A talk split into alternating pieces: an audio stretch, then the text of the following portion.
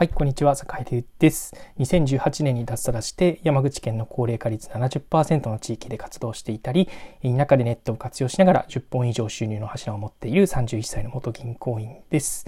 さて、今日は、えー、これからね、田舎に行きたい人、まあ、の、あるいは今田舎で活動してるんだけど、地域のね、キーパーソン、ね、地域で、えー、いろいろ活動したい。えー、なんていうかね、地域密着型でいろいろこう営業していきたい。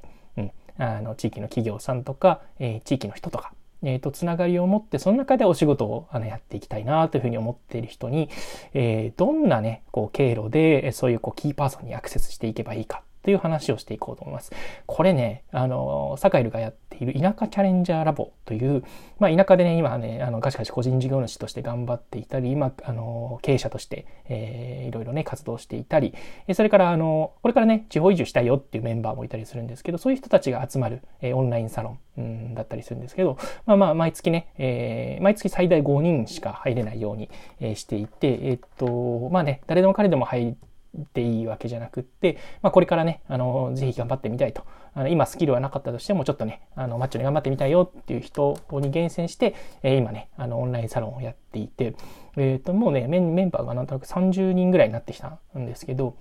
そこのメンバーの人たちにね、どうやってその地域のキーパーソンに、えーと、アクセスしましたかと。まあ、堺でも含めて、あの、ちょっとね、あの、これから田舎に行きたいっていう人がね、質問をあのしてくれたので、それにね、あの、メンバーのみんなで答えたんですけど、めっちゃね、これね、めちゃめちゃ有益だなと思ったので、ちょっとね、ラジオのネタにしてみようかなと思って、えー、話します。えー、こんなね、ことを話しているので、ちょっとね、気になる人は田舎チャレンジャーラボの門を叩いてもらえばいいかなと思ってるんですけど、えー、じゃあ早速いきますね。あの、地域のキーパーソンにどんな経路でアクセスをすればよいか、えー、という、えー、まあ、ちょっとね、えっ、と、5つ、5本立てですね。え5つの方法ということです。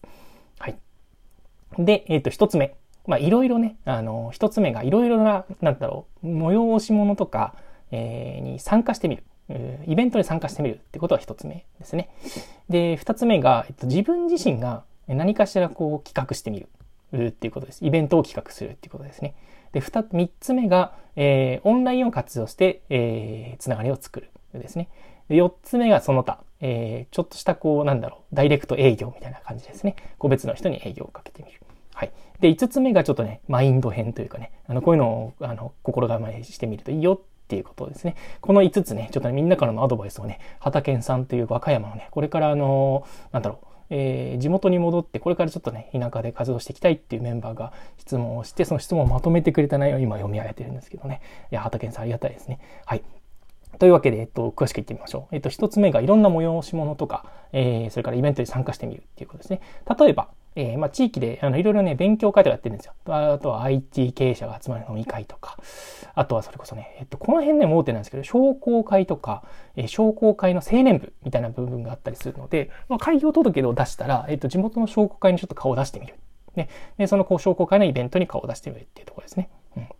で、それから行政主催の、えー、ちょっとしたイベント。だとか、えー、まあ、Facebook とかでね、よく流れてくるローカル系のイベントに、えー、と参加してみるっていうのが、えー、結構大事だったりしますね。あとは、ま、地域のお祭りだったりだとか、あとはね、本当にこう、田舎の田舎の方になるとね、えっ、ー、と、それこそ河川清掃とか、え、集落の草刈りとか、あとは、えっ、と、墓地清掃とか、えー、いろいろね、そういうね、こっち地域系のイベントがあったりするので、えー、そのような積極的に参加してみると。そういうふうに参加すると、やっぱりね、えっ、ー、と、あんた何やってるんかねみたいな話になったりだとか、えー、そこからね、じゃあちょっとお酒でも飲みに行くかみたいな話になったりしてね、えー、そういうところから、えっと、やっぱりちょっとした縁っていうのができていくっていうのがまず一つ目ですね。で、二つ目、えー、自分からいろいろね、こう、イベントを企画しましょうと。例えば、えっ、と、こんな話もありました。同窓会をね、自分から企画したとか、まあ、これね、もともとそのね、遅延がある人じゃないと厳しいかもしれないですけど、同窓会を企画してみたとか、あとはね、パソコン教室やってみた。うん。で、あとはね、堺の場合はね、えっと、スマホ相談会をやってみたっていうのがあったりしますね。うん。スマホってね、今ね、高齢化率が高い地域でもすごくすごく関心が持たれていて、えー、高齢化率がね、それこそ、えー、なんだろう、あ、高齢化率じゃないな。えっと、それこそ70歳でも、えっと、今ね、えー、スマホ保有率半分ぐらい持ってるっていうね、データが NTT ドコモの統計から発表されていて、みんなね、スマホには興味あるんですよ。なんで、スマホ相談会とかね、パソコン教室とかをやってみるっていうのが、えー、また、えー、いい方法なんじゃないかなっていうのが二つ目ですね。で、三つ目が、まあ、オンラインを活用して SNS とかで、えー、まあ、つながる方法を考えてみるっていうことですね。まあ、簡単なものでいいからホームページを作ったりだとか、えー、それから今ね、ペライチとか WIX とか、えー、いろいろ簡単にね、ほんとね、なんだろう、ウェブの知識が全くなくても作れるようなサイトってありますからね、えー、そういうのを活用してみるとか、えー、それからね、まあ、月並みですけど、Facebook、Twitter、インスタ、ね、YouTube っていうので定期的にやっぱり配信、発信をしていくっていうところですね。で特にね、あの、田舎のつながり、Facebook が結構やっぱ強いですね。あの、リアルな顔と、顔があのしっかり見える SNS の特徴かなというふうに思っていまして、えー、それから年代層は比較的高めですね、Facebook の場合は。なので Facebook があまりバカにさバカにせずに、えっ、ー、と、やってみるといいのかな。特に若い人なんかね、今 Facebook やってない人も多いみたいなんですけど、えー、まずはね、田舎でなんか活動していくなら、ちょっとね、とりあえず Facebook やって、あ、Facebook やってますか？みたいな、ちょっと繋がってもいいですか？みたいなところから、えー、広い、あの、いろいろね、人とのつながりが増えていくんじゃないかな、なんてことを思っていたりします。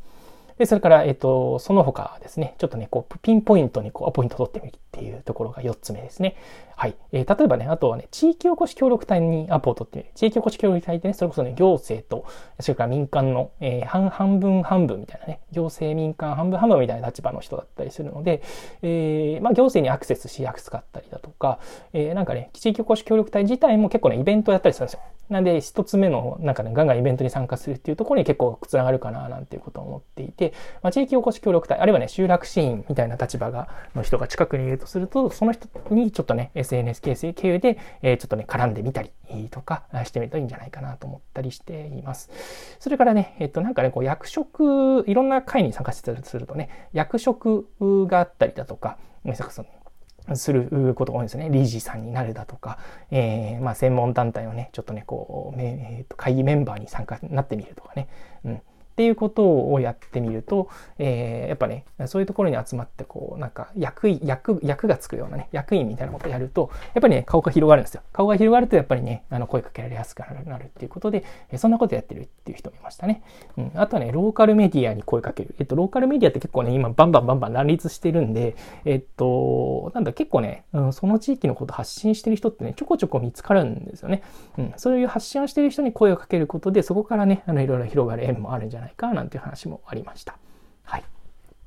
えー、それからね、最後、あの、ちょっとこんな心構えをしとくといいよみたいな話ですね。えー、これはね、それこそ、えっと、知り合いからの頼まれ事を断らないとかね、えー、それこそなんだろう、草刈りちょっと一緒にやってくれないかとか、うん、ちょっとね、あの、この手伝いちょっとやってくれないかみたいな時に、えー、ちょっとしたこう、恩を売っておくみたいなことをすると、えー、次ね、あの、自分が、えー、なんかね、誰かと一緒になった時、あ、いいつもお世話になってるんですよ、この人、みたいな感じで、えー、さらにね、あの、その人の仲いい人をちょっと紹介してくれたりするんですよね。うん、でそれからまあ SNS とか、えー、なんだろう、えー、SNS とか SNS でもリアルでも、まあ、こまめにね、えー、なんていうかこう人と人との間柄のご縁を大切にするっていうところがやっぱり一番大事なことになってくるのかななんてことを思ったりしています。えー、というわけで今日はね、えーと、まあ、地域のキーパーソン、それこそ田舎に行った時、地方に行った時に、